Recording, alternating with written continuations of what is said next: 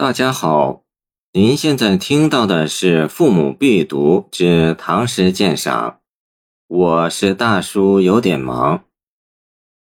把酒问月，李白。青天有月来几时？我今停杯一问之。人攀明月不可得，月行却与人相随。皎如飞镜临丹阙，绿烟灭尽清辉发。但见萧从海上来，凝知小巷云间没。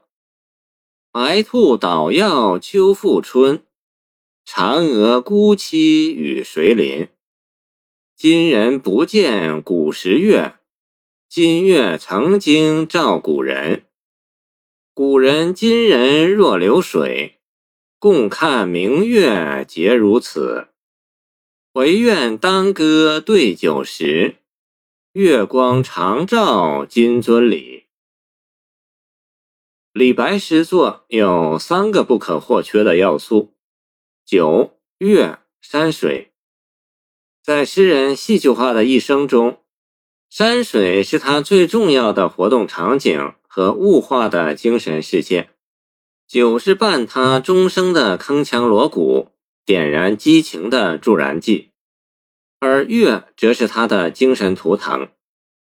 李白笔下的月，常写常新，既神秘又多情，既超俗又缠绵。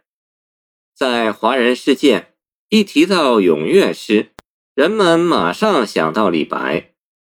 他平平常常的一首《静夜思》，成了传颂最广、妇孺皆知的唐诗。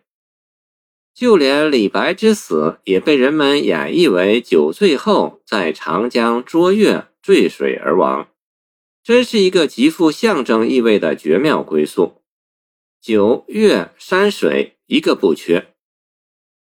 把酒问月，诗题就是一幅画，诗人李白的自画像。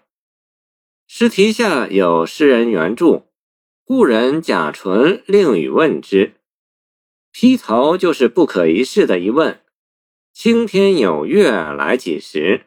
我今停杯一问之。”狂饮之中，忽而停杯问月，醉意朦胧，豪气干云。这一问的气势，唯有屈原《天问》可比。宇宙的亘古之谜。永恒无解的问题，这是典型的诗人之问，既痴且狂。明月悬挂中天，孤高神秘，人欲攀而不得。但你无论走到何处，它却总是与你相随相伴。这是李白笔下的月，冷艳又亲切，无情却有情。在以“皎如飞镜”两句点染月色之美后。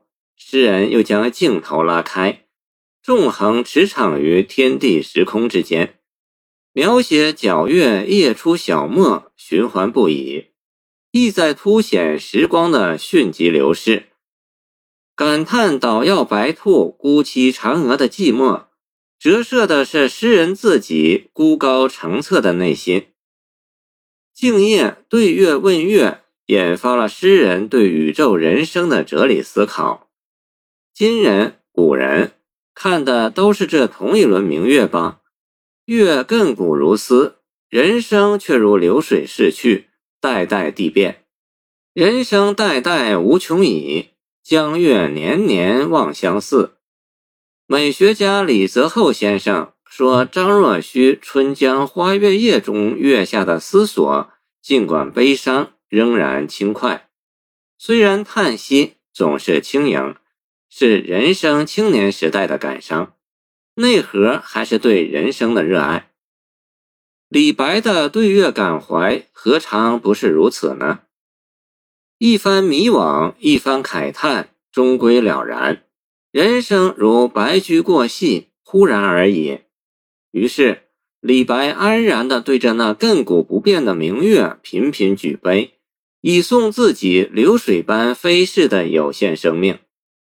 这首七古以停杯问月始，举杯对月中，一番静夜物谈，一番对月痴狂，思绪天马行空，抒情行云流水。加之四句转韵，平仄互换，抑扬顿挫，更觉一气呵成，有宫商之声，可谓阴晴理趣俱好。故清王夫之《唐诗评选》曰：“与古今为创调。”谢谢您的收听。欢迎您继续收听我们的后续节目。如果你喜欢我的作品，请关注我吧。